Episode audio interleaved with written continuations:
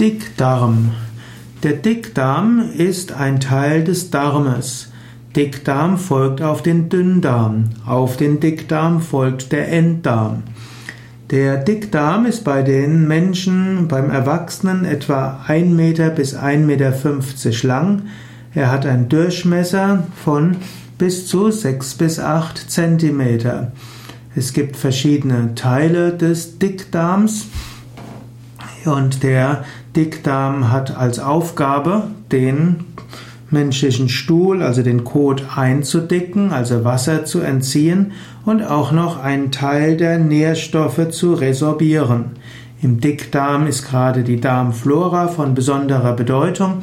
Durch die Darmflora werden die noch unverdauten Teile des Speisebreis weiter also umgewandelt, dass sie dann durch die Darmwand aufgenommen werden kann. Wenn jemand einen Reizdarm hat, dann betrifft das sehr häufig den Dickdarm. Auch wenn jemand Verstopfung hat, dann heißt das, dass der Dickdarm nicht richtig funktioniert.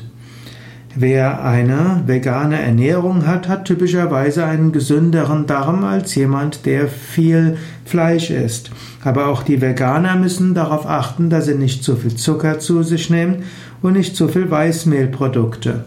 Ein gesunder Dickdarm braucht nämlich ausreichend Ballaststoffe und das bedeutet viel Gemüse, viel Obst, viel Salate, Vollkornprodukte und auch Hülsenfrüchte.